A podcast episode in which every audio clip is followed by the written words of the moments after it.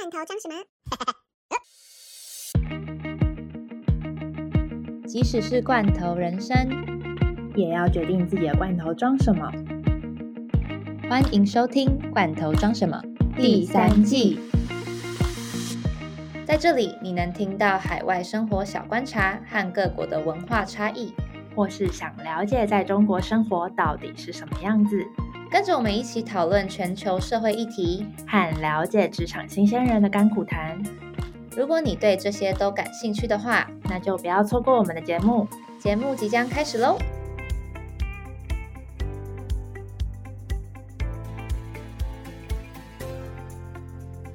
今天是第几集啊？我我自己都忘记完了。四四四四对四四四，欢迎收听《罐头装什么》第四十四集，我是达软。我是桑尼。嗨，大家，昨天是昨天上上个礼拜，上个礼拜圣诞节过得如何？上个礼拜哦，对，现在播出的时间上礼拜，对对对，但其实对我们来说是昨天的事了。我就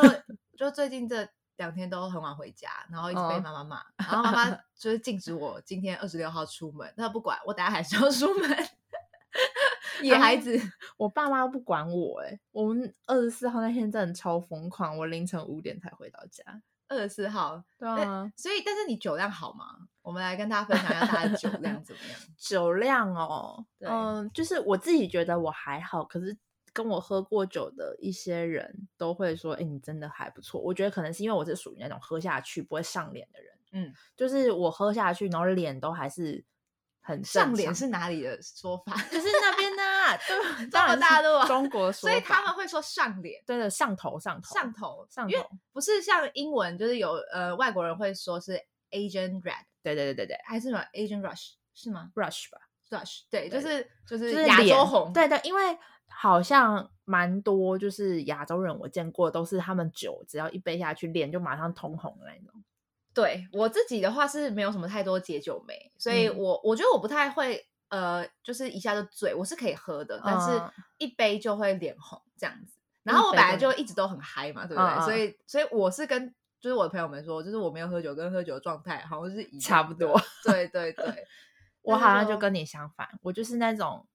呃不太会上脸，然嗯后就是脸依然正常，然后也不会到特别嗨。就是就是都很冷静，所以大家都觉得说你怎么喝那么多杯下去，看起来都还是一样。我说没有啊，我有小小的忙，就是有一种很开心的很开心的感感觉。但是我不会表现出来，所以就变成说大家都觉得说看不出来，就是真的看不出来我现在的状态状态是什么样。对，我觉得女生就是自己保护自己，就是在这种 party 之后，我还是要大家 Uber 回家 Uber 或者是，但是 Uber 真的是很烧钱的，你超想想看，烧的啊就是可能晚上礼拜五的时候去某一些东区的酒吧，然后哦就已经有低消，还有两杯，什么五百，然后加服务费，哇塞，就直接六七百就直接喷掉，然后嗯如果你又搭 Uber，哎、又三四百，又夜间加成，对啊对啊，所以这是我就要赶在十二点半以前那个最后一班车，快点跑回家这样。哦对啊，我之前都这样，就是如果自己花钱啦，可是因为二十四号那天又不是我花钱，哦，对啦，也是，而 且啊。明天对明天就是大家哎播出了，今天大家要去跨年嘛，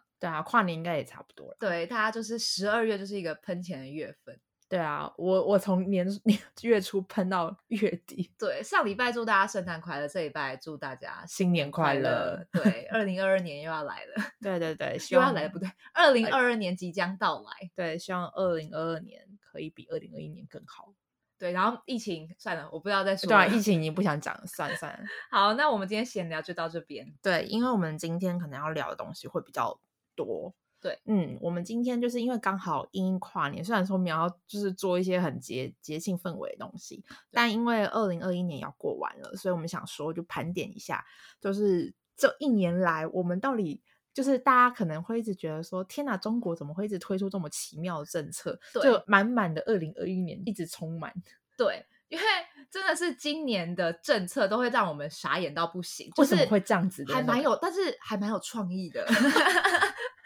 你赶快去跟习大大说一下，说，哎、你真的很有创意，你是是真的很有创意。你因为有时候你就突然打开那个新闻的时候说，哇，这是什么？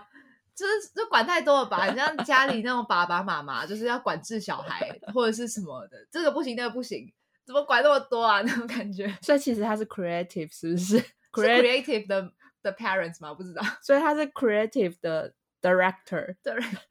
啊，他是他是那个共产党创意总监。哎、其实我们准备了十个，对不对？但是其实我觉得我们可能会讲不完，所以我们来讲我们自己心中的 top five 好了 top five 嘛，我就 top three 好了。，top three 吗？先 top three，因为我觉得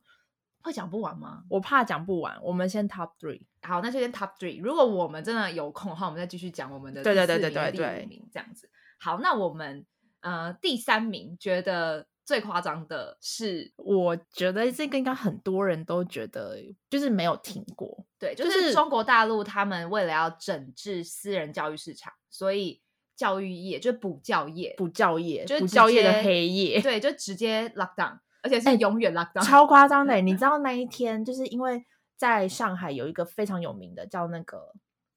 什么叫什么新东方，对对对，新新东方，他你知道他那个集团其实是大到那一种，呃，上至上至什么老人教育、成人教育，下至什么幼儿提前学前教育，然后英语班、补习班，他们，然后甚至什么他们有考，他们都包办，而且他全们的包办集团超多人就对业，，而且就是其实之前我做的那个行业，在上海做的那个工作，嗯。对，其实不太我自己啊，我自己是 marketing，但是我们公司的所有 sales 其实都是要去跟这些新东方，对。或是这些留学代办机构，甚至是补习班这些要去接洽的。那新东方的话，想当然就是它是最大的，对，然后就听一听到他们就是整个直接 lock down 的时候，就是很嗯。傻眼，因为其实我记得好像蛮多人也会去做，尤其不是只有台湾人啦，就是我嗯。觉得主要是中国人，他们去补教业的话，都是因为可以赚很多对钱，他们而且这个市场很多钱就是非常好，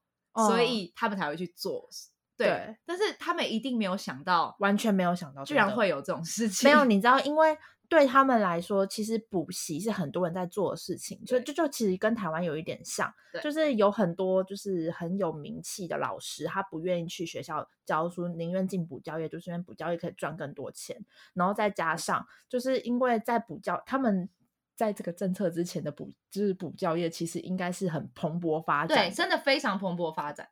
对，因因为他们的那个学校的教育很竞争嘛，对，所以他们因为很竞争，所以越有钱的家长越会把自己的小孩往里面丢，然后往钱往里面砸，不管学费多贵对，就是先丢进去再说。所以他们其实真的赚超多钱，然后他们可能在这个政策之前是完全没有想过说，哎，自己会突然被迫关业，呃，被迫被迫那个叫什么停止，停止营业，真的停止营业。对，而且他们股价应该哎、很夸张哎！我要分享，我那个时候在那个微博上面看到他们的股价，对他们原本呢，嗯，可能都是什么？我记得新东方有好几个是上市的，对然后上市，然后都可能股价什么一百多，甚至有些到两百的那一种哦。对，你知道一夜之间宣布完这件事情的时候，有有跌到零的欸，股扯价跌到零是什么意思？还这这不开可能会有跌到零这种事情，就对中国大陆就是可能发生了，就跌到零啊！对，我不知道怎么跌到负数，因为我后来没去看，但是我看到跌到零，我真的超傻眼，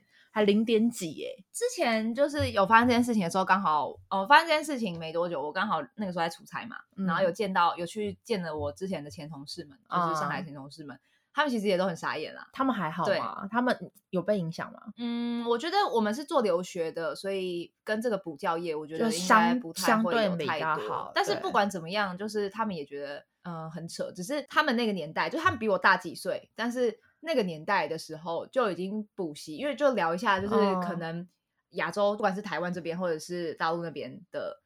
呃，补教业的情况嘛，因为其实我就跟他们分享说，我也会补习啊，就是对啊其实只要是亚洲的学生都会都会都一定都吧补习过、啊，对，就像韩国跟日本也很严重，韩对国还啊会补习到凌晨这样子。那台湾的话，当然也会补习啊。我们高中的时候，对啊，我而且我曾而且我是而且我还曾经在补习班打工过，对所以超屌的、补习班啊。老师对，然后他们就说，我就说我们不可能会去把整个学期的课都先预习学完，或是怎样。对很多你会预习一点点，然后跟复习之前的嘛，通，大常部分都是复习，对你就是呃课后就是放学之后的嗯课后、可能会去复习，或者是至少预习一点点还没有学的这样，对，但是不会超前进度到你直接先把整个一整年的上完。可是我让中国是会一整年先上完，我我那时候很惊讶的是，我跟我同事聊，他就说不是好不好？他说说不是一学期，而是把一整年都先学完了。对，因为对他们来说，他们一直在提倡说，你先开始，你先提前，然后你到时候进学校的时候，对你来说那个是复习，那是学过的东西，你就会比第一次学的人还要表现的好。对，然后我同我同事就跟我说，真的是要让小孩怎么搞啊？就是你根本进去就赢不了别人，别人都已经把一年的课早就学完了。然后对，所以其实他们那个时候，他他们自己也觉得蛮竞争的，但是啊你就是家里有资源，其实就会给你去上课嘛，对啊，所以对他们来说，补习或是补教业就是有钱小孩的特权。对特权。我觉得会不会是因为这样，所以其实呃，因为我觉得习大大本人他有点想致敬毛泽东，就是我觉得他很多政策都感觉让我有一种感觉是想要致敬毛泽东，他想要当新一代的毛泽东，嗯，就是他非常多的行为都展现了这个。对思想，就是因为当初就是毛泽东的时候，他就是讲求共产嘛，对就是反正就是本来中中共他们的理想的核心概念就是共产，大家要一样。可是因为补习这件事情，就是会很容易让一些穷人家小孩没有办法翻身啊，因为他想要共同富裕，然后对啊他想要扶贫那种感觉。然嗯后就是像之前有看鸣笛，他有说，就是调查说，就是二零二零年教育市场已经有两千六百亿人民币了，然后再过三年其实会翻倍，就是可能会到五千亿。然后还有一些就是会在美国上市，所嗯以我觉得，呃，不管做任何的事情、任何事业，像阿里巴巴，你看也是，就是、呃，对啊，也是一一夕之间被搞了，对，它不可能会让任何的一个产业就是独大大到说有钱到可以去抗衡，就是嗯政府这就像之前打房政策，不是就把那个集团给打了吗？我忘记了那个那个房地产集团叫什么？什么地？恒大恒大，恒大，恒大集团。对啊。哎，但是你觉得这个出发点是不是一开始是良善？就是觉得说，我觉得其实他他一开始的出发点就是这些政策，你说他真的很糟糕，其实没有。你去看它的核心价值概念的话，我觉得是一个蛮像一个共产政府会推出的政策。就是你不能只有一部分的人，就是获得这些集权之后，然后他们自己好，嗯，他是想要让大家都好。嗯，但是我我觉得这个又要追溯一下历史，是说为什么我会觉得他是想要当新一代的毛泽东，就是因为毛泽东当时他就是比较偏极左派的共产主对义，但是邓小平上就上来之后，邓小平他是讲求一个中国式新式的社会主义，那嗯。中国式的。新式的社会主义其实它就带动了经济发展，所以其实我觉得他他的中国式社会主义其实是把资本主义的好加进社会主义，嗯，所以就变成说才会造就大家看到这几年大嗯中国的经济很蓬勃发展啊，嗯然后嗯。甚至资本市场也非常雄厚。嗯其实这是因为就是融入了就是资本是资本主义好的地方，嗯嗯嗯，就是我觉得每个主义都有缺点也有优点。对，就是他们本来就都很激进跟极端，对所以才会用这种方式直接直接不行。对，那如果说我想说，哎，那这样的话会不会大家都来黑的、啊？大家都来暗的嘛？就是啊如果说你是严禁这些呃开班的时间，你就不用明示的方式就是去对补习。那这样子的话，不会造成黑市教育。譬如说，啊、你有请你的课后辅导老师来家里这样子。呃，我跟你讲，接下来可能如果如果啦，我说如果那些有钱人家的小孩，他们想要依旧占得先机的话，他们最会用的方式就叫做家教。对啊，因为家教的话，你可以呃管制到嗯吗？呃，其实就是变成说你不能太张扬，可是其实我因为可以被检举嘛。呃，他们可以被可以可以，如果你真的真的就是要去做这件事情的话是可以的。可是其实我认识的老师朋友很多都在兼家教。他说，因为其实好像学校并没有特别规定说不行，就是他有点是公开的秘密，就、嗯呃学校的人其实大部分都知道，蛮多老师都私底下兼家教，对，兼课后辅导老师，但是大家不会去捅破这个篓子，因为大家都知道，大家都只是想赚个钱嘛。对对啊，所以就反正就是讲，反正我认识的真的蛮多的老师私私底下都是在兼家教、兼课后辅导这样。嗯，反正之前这个产业本来是超赚钱的，对啊，然后现在一夕哦之间就变实际事业。就是如果有可以做这方面的东西的话，你就只能说，就是呃先先远离。对，对我觉得，我觉得就还蛮是先，衰的其实。我觉得 超衰的、啊。如果我做这一行，我做的正开心了，然后然后就突然被卡掉，就是我嗯赚钱机会突然没，我就会超生气。对哎，重点是都发生这样的事情，他们还不怪自己的政府吗？他们就说哇，没有，他们没有，他们一定有怪，他们一定觉得很瞎，怎么可能不怪？但是就不会表现出来啊。也不能表现吧。也是啊，不然就被抓走了。好，那我们哎，我们觉得我们控制时间控制的蛮好的，继续心中的第二名，对，这个是我在大陆在出差的时候发布的呃，新政策，就是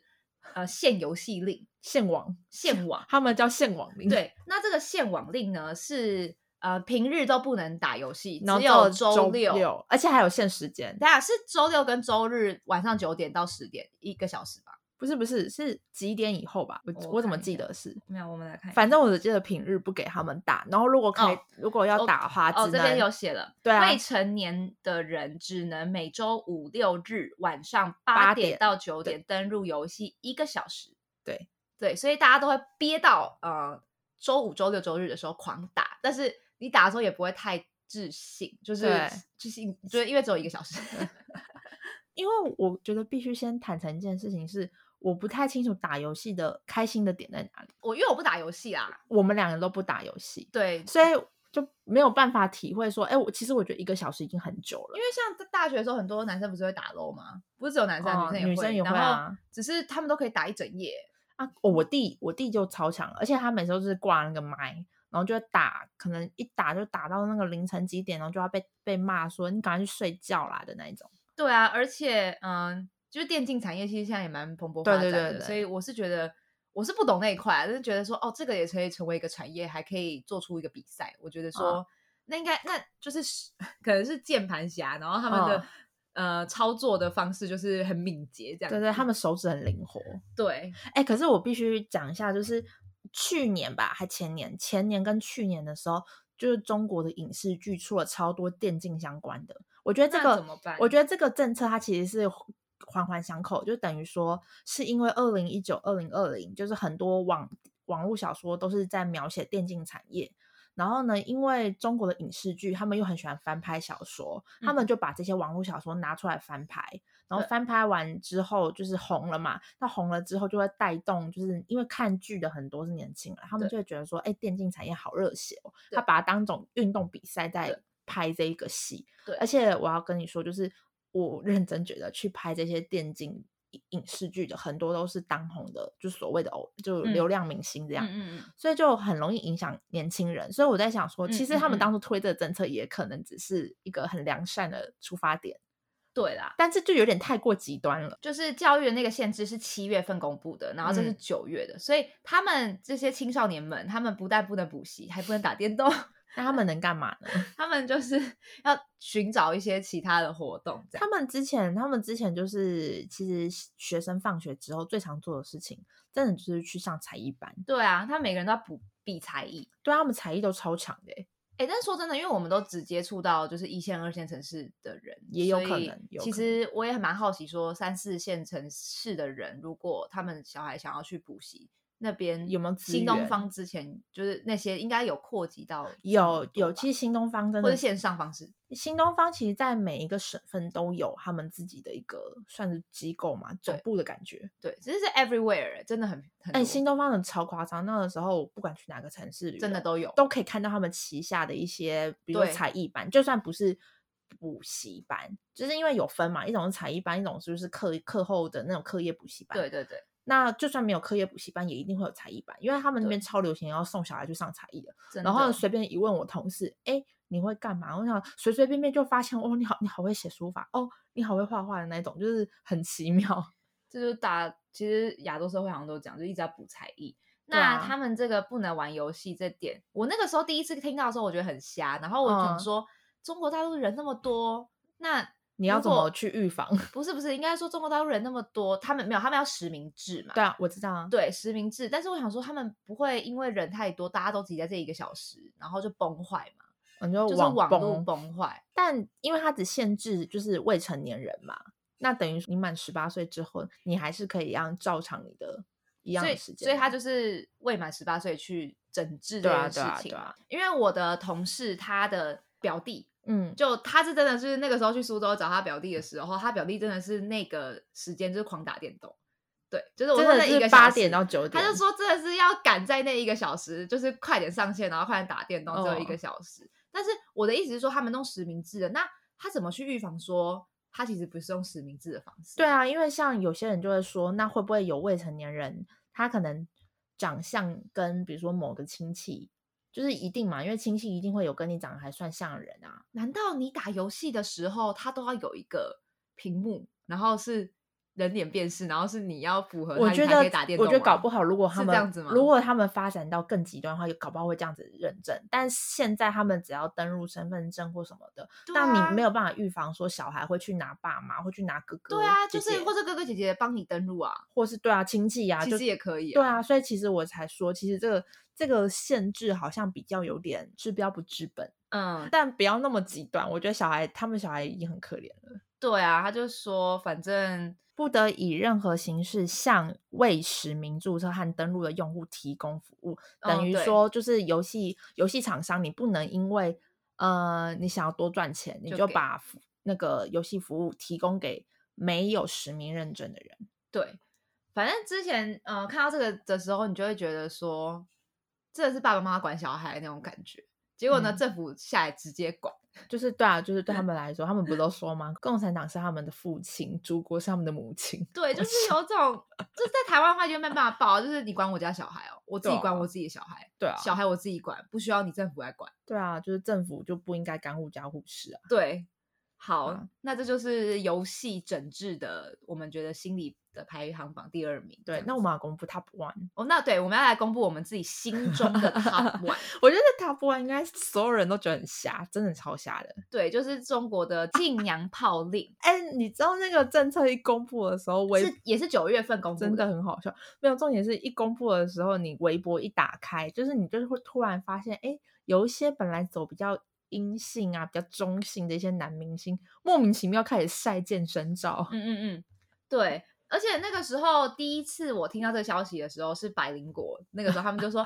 他们禁娘炮哎、然后但那个时候你就会觉得说什么是娘炮，就对他们来说什么叫做娘炮的定义阴柔的娘炮，就感觉好像是就抵制那些韩国的。我觉得他们对对对，他们是变相在抵制韩流，其实。对啊，那因为现在因为疫情的关系没有办法这样飞来飞去嘛，对不对？那以后如果说恢复正常的时候，韩国人还是要去那边办演唱会，那他们会不会就禁止他们去办？就说啊，他们长得太娘炮了，这样子。没有，我跟你讲，在禁娘炮令之前，他们之前就有禁韩令，但他们最近禁韩令解除了，嗯嗯，就是我觉得是因为禁娘炮令出来了，所以禁韩令可以解了。对啊，他就写说，就是他们的这个是中国国家广播电视局在九月二号广电局啊广电局局对，然后禁止不合官方价值观的人物、节目以及外形，然后要是声称就是会杜绝娘炮等畸形审美。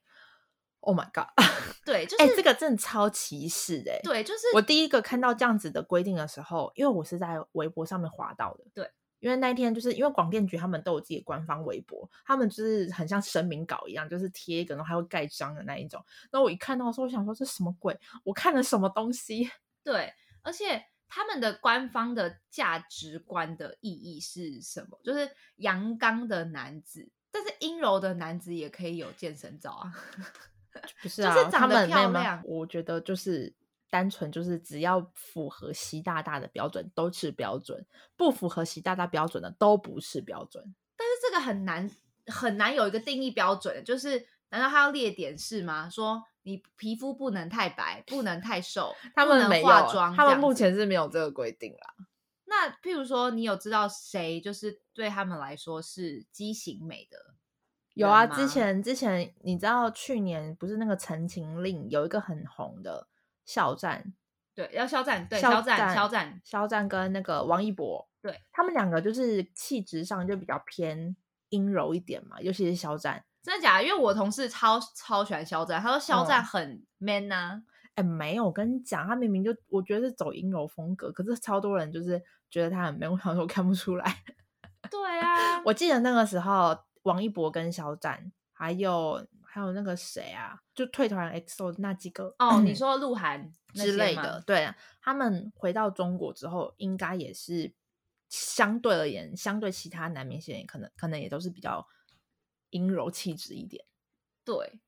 那那他们这样子，哎，而且你知道，在中国的演艺界，就是他们很容易被被消失，这样子。对啊，就很容易被消失就是真的很容易被消失。那结果他们还要可能本身长的样子，加上其实如果你是做艺人的，其实全部人都要化妆啊，对啊，就是每个人都要化妆，每个人其实都要打肉毒。我管你是男生还是女生，都要化妆。哎、可是他们去年有几档就是选秀节目很红，嗯有然后其其中有个就是《青春有你》嘛，然后还有个是《创造一零一》跟《创造营》，然后那种时候就是因为他们跟韩国一样，就是都会分男团跟女团，对然后你去看他们男团的选秀节目，他们其实每一个有好几个那个粉都涂超厚、欸，他们的说法是隔着屏幕都看得出来你的脖子跟你的脸是不同颜色的。好，那我们还是要来说一下他，你觉得他一开始出发点是什么？我觉得他最一开始的出发点其实就是要，因为其实公布禁止畸形审美这个呃政策，它其实是扣着另外一个政策，这也在我们的 top top ten 的名单里面。就是三胎嘛。不是整治饭圈哦，整治饭圈。哦，对对对，整治饭圈。哎，你三胎这样的话，我们等等就要再聊三胎，因为我就想说，是不是他们呃要阳刚啊，所以就会觉嗯得说你要阳刚，所以就是才可以促进呃不会啊三胎那种感觉。不会啊？为什么阳刚会促进三胎？不阴柔也可以啊，只要男生只要可以勃起不就可以了吗？我我还想说是不是有什么关联性？当然饭圈那个是最有关联，但是三胎，我嗯想说他们就是是不是要塑造男生就是都很阳刚，然后男生就因为他们就是呃有点像禁止同性恋那种感觉，所以他们就会哦觉得说太阴柔的男生就会比较偏向就是走到同性恋这方面，就是很歧视。没有，我觉得这个他们就是很典型的畸形审美。他们说我们畸形审美，他们这个才叫畸形审美。为什么同性恋就就是不好，或是同性恋为什么阴柔的男生就一定会是同性恋？这个才是畸形的判断标准吧？对，好，那我们还是可以来扣连一下，就是之后要讲到的饭圈。对啊，因为其实我觉我自己这样子看下来，因为它的畸形审美跟饭圈文化是扣在一起的。对，最主要是因为去年就是好几档的选秀节目太红了，，对，什么创造一零一，青春有你，对那些的，对对对，就是因为那边出来的一些很多都是流量明星嘛，对，然后他们其实，在追追星的很多都是小小女生、小男生，然后再加上呃那些创呃女生，我先不不算，因为女生的话是比较好像不会有这个争议，就是有最大的争议通常都是有男生，然后男生的话，就像我刚刚讲，就是你打开这节目一看，就会发现，嗯，果然都是仿韩流明星的外表来的，对。对，因为毕竟它本来就是一个韩国的综艺节目，然后翻拍的嘛。对，反正这也是我们呃，因为有扣点到，所以是我们的 top four。它嗯是因为有这种畸形审美，然后就扣人到饭圈之后，现在他们那些哎，原本那些都流量超高的哎，现在都没有了，结果就直接禁止，就是不嗯能有这种。但是他们不想有这种，是因为他不想要有一种恶性竞争吗？还是什么？我觉得不是，就单纯只是他们觉得年轻人不应该追星，哦，年轻人不应该追星。然后追星追星的话，那也要追他们认为是正能量的，或是很符合他们标准的星，而不是一些他们觉得就是流量明星啊，然后小模啊，然后比较阴柔气质的男生啊之类的，他们觉得这个是不好的，他们觉得这个是不就是不正不正派。对。对他们在他们的定义里面，他们觉得这不是正派的。反正我觉得九月份真的发出了很多很多不同的东西，而且就是不是都会有一些后援会嘛，对啊，然后他们好像就是禁止说，后援会去应援，对，就是粉丝不应援要干嘛？对啊，哦，所以有身为一个迷妹，哎、你知道有好几个官方后援会，就是那种比较大型的官方或是人数比较多那种官方后援会的微官方微博账号、哦，嗯，被封哎、对啊，他们就直接规范就是这种群体粉丝的这种账号。也不准饭圈，就等于说饭圈这些文化的人，就是互相去诋毁对方，或者互相去呛声对，因为因为他们之他们之前在微博会有所谓的，他们叫什么空瓶，就是他们很爱空瓶。那他们那个空瓶是他们很爱打是空天空的空，那瓶子的瓶。但请你讲，呃，实际上这个是饭圈的一个术语叫做控评，就是嗯控制评论。嗯，然后因为他们会在下面争吵，所以他们的粉丝他们真的会在下面，对就是一些有一些什么，就是派系不一样。没有，而且他们超多唯粉的，会不会我们讲讲出？因为因为其实我就是对我是少女时代粉丝，所以就是本身会去微博看一些这种比较韩流明星的消息，对然后就真的超多控评跟超多那种违反，我觉得中国超多违反的，就是相对于其他国家人，其他国家可能很多团饭，就是喜欢一个人就会喜欢他整个团，但不是中国人，就是我就是只喜欢你，那其他你的都是你的队友，啊，你的队友如果对你怎么样的话，我也会生气，就是他们会互撕，他们叫互撕，之前好像有一个新闻，不是在说，呃，因为下面的粉丝在那边骂来骂去，结果对。直接造成上面的呃艺偶像人他直接被消失、欸，哎，就是肖战啊，这就是肖战，就是肖战啊，因为因为真的是好可怜，他这种超可怜直接啊中枪、欸，哎，就是他就是躺着中是他犯呃粉丝就是在那边搞事情，对，结果呢要负责任的是他本人，但其实肖战，因为大家也知道他无辜啦，所以其实肖战好像最近又出来了，之前有消失一阵。在这边我就很想要推荐一下黄明志的，大家可以去看他 YouTube，因为他很有趣，我必须说黄明志很搞笑的是，他的微博账号就一直被封，然后又一直被解开，然后呢又一直在被封，然后一直被解开。我就想说，哎，奇怪，中国的官方是真的没有想要直接完完全封杀他吗？是吗？我没有在注意耶，哎，我觉得超好笑的，因为他之前就是那个什么阿富汗的事情的时候啊，对，他就他就是在微博就是发了一个跟阿富汗还有中国关系比较有一点嘲讽对的那一种文，然后他也是马上被封，对，超好笑的。因为最近自从玻璃心出来之后，我那个时候就顺便去翻了很多黄明志的一些影片，然后他的影片都超级流量超多，像这个的话就有三千多万的点阅数。然后比如说他的湖南卫视，他整个湖跟南跟卫跟市，就是全部都不是原本那个样子的，嗯他就是要在讽刺啊。他就是很爱走讽刺啊，我觉得蛮酷的。而且弄的就是很好笑，就是他整个那个飙高音的那个整个 YouTube 的影片都超好笑。我就、哦对对对，就是想要跟大家推荐一下，就是如果说要想要去看这种反讽的话，可以去听一下哦黄明志的。黄明志真的是奇才反反讽奇才。对哎，但大家不要只觉得他只会反讽，其实他最近那首新歌《墙外》，我觉得就还蛮感人的。我觉得音乐创作或是什么创作，其实你不应该要去干涉创作者或者是对他们这些艺术家的，你不能限制他们嘛。你限制他们，他们就不会创作出好作品了。对，因为本来就是你想说什么话，你可以用不同种的方式去表达。嗯那音乐也是一个很好的方式，而且他超厉害，他都还会把他任何一个实事，他都可以把它弄成一个 rap，我觉得他超屌，啊，超真 超真超屌的。对，超厉害的。嗯对，那那我们就是讲到了整支饭圈，其实是我们的心中的第四名。对，对，我们刚刚讲了第一名跟第四名了，然后发现呢，时间还有还有对还有还可以啦。对对对，那我们就继续分享一下我们自己觉得 top five 第五名。Top Five 的话，其实算是比较比较跟其他前面我们讲的来讲，算比较新的三胎政策。对，那我们三里最会科普了，来大概讲一下一胎政策跟二胎政策的时间点，哦、因为三胎。因为其实就是应该大家历史都有读过啦，就是一尤其一胎化政策，那一胎化政策就是一九七九年开始的。对，那一九七九年是一个什么时间点呢？就是中共开始在整个中国开始正式的掌权之后，他们就推这个政策。对其实我觉得他当时一胎化政策是搭着他们很多其他的政策，这个一胎化政策是实行非常久吧？因为超久而因为且真的很久。因为像我们是一九九叉年的，对对对，这一个时代，我们在那边认识的人，其实几乎都是一几乎都是，几乎都是。然后哦，但是也有不是一胎的，但不是一胎的，他们就说他们是被罚钱。对对对对对，因为其实我去到那边之后，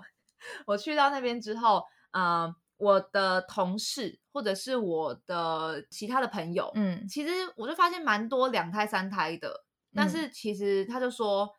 有方式啊，对，因为其实你就是被罚钱嘛，你还是可以生嘛。嗯，，对，其实我看到两胎其实也蛮多的。嗯，对，那我这次去出差的时候，就是跟我东北的一个同事聊到这件事情，他就说，其实他的那个他在东北的时候，大家都是一胎，嗯，因为我其实我在跟他聊他的猫咪啦，然后还有什么未来就是结婚的自己有没有被逼婚这种，因为二十八岁男生嗯这样子，他就说他觉得还好，只是小孩的话，他也会只会想生一个而已。对他们那边现在都只想只生一个，因为他们觉得养一个小孩太贵。对，他说他觉得不是只有贵的问题，他说是因为他的年代，嗯，他在上学的时候，大家都是一胎，所以其实大家都没有同才兄弟姐妹的那对种观念。他当然不是像我有些朋友他们都是两胎，只是他的话，他就说他自己